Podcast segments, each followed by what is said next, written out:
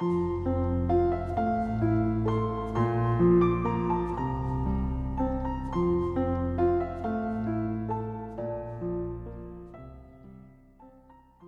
位听友，大家好，我是明哲。想要获取每日热点文字版和更多备考内容，请关注微信公众号“金牌公考”。今天的热点来自王建奇的文章：同一孩子却不同生日，分贝仇到底是真实的吗？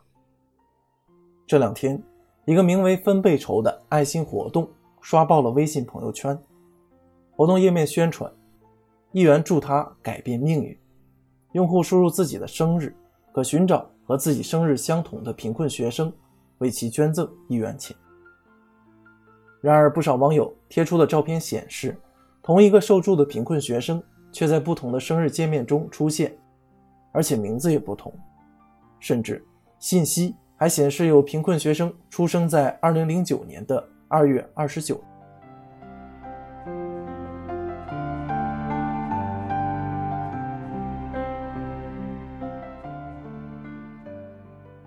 针对来自公众的质疑，北京零分贝科技有限公司发布通报，对外进行回应。通报称，分贝筹是由北京零分贝科技有限公司和深圳市爱幼未来慈善基金会联合推出的微信公众号应用产品。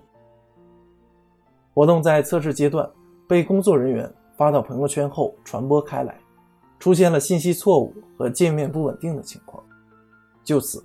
向公众道歉，目前已紧急协调优化界面，避免系统再次出错。分贝筹的回应或许是真实的，公众是否相信，对他的道歉是否谅解，则很难说。一个贫困学生多个生日的乌龙，不仅会使爱心人士对分贝筹的信任大打折扣，也可能会使其他一些慈善项目让人联想，产生怀疑。致使他们躺着中枪。慈善捐助是爱心行为，爱心是建立在受助人及慈善机构等的真心基础之上，而真心的起点是说真话、道实情，让捐助人认为应该捐、可以捐，捐助之后心情舒畅。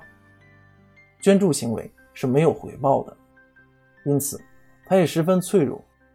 捐助活动。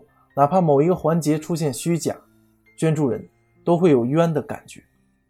这种冤经过发酵，对社会慈善事业的杀伤力是巨大的。应该说，分贝筹的捐助形式很有新意。一元助他改变命运，用户输入自己的生日，可寻找和自己生日相同的贫困学生，为其捐赠一元钱。用一元钱就能帮助一个生日相同的贫困生。对于家长们的吸引力似乎很大，用一元钱的捐助就能找一个和自己孩子生日相同的贫困生做参照，用来敲打激励孩子珍惜幸福生活、用功学习。这样的机会很多家长都会抓。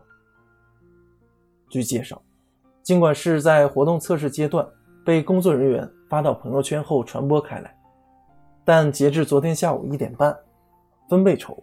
已经收到四十四万元捐款，可见其受欢迎程度。互联网经济时代，一城一地之势，可能也是全国之势、世界之势。分贝筹是一家北京公司和深圳慈善机构合作的项目，而其辐射范围至少是全国性的。即便是技术因素造成的失实，副作用也是巨大。据分贝筹称。所有善款均进入公募基金会深圳市爱优未来慈善基金会账户，并由其统一发放给受助学生。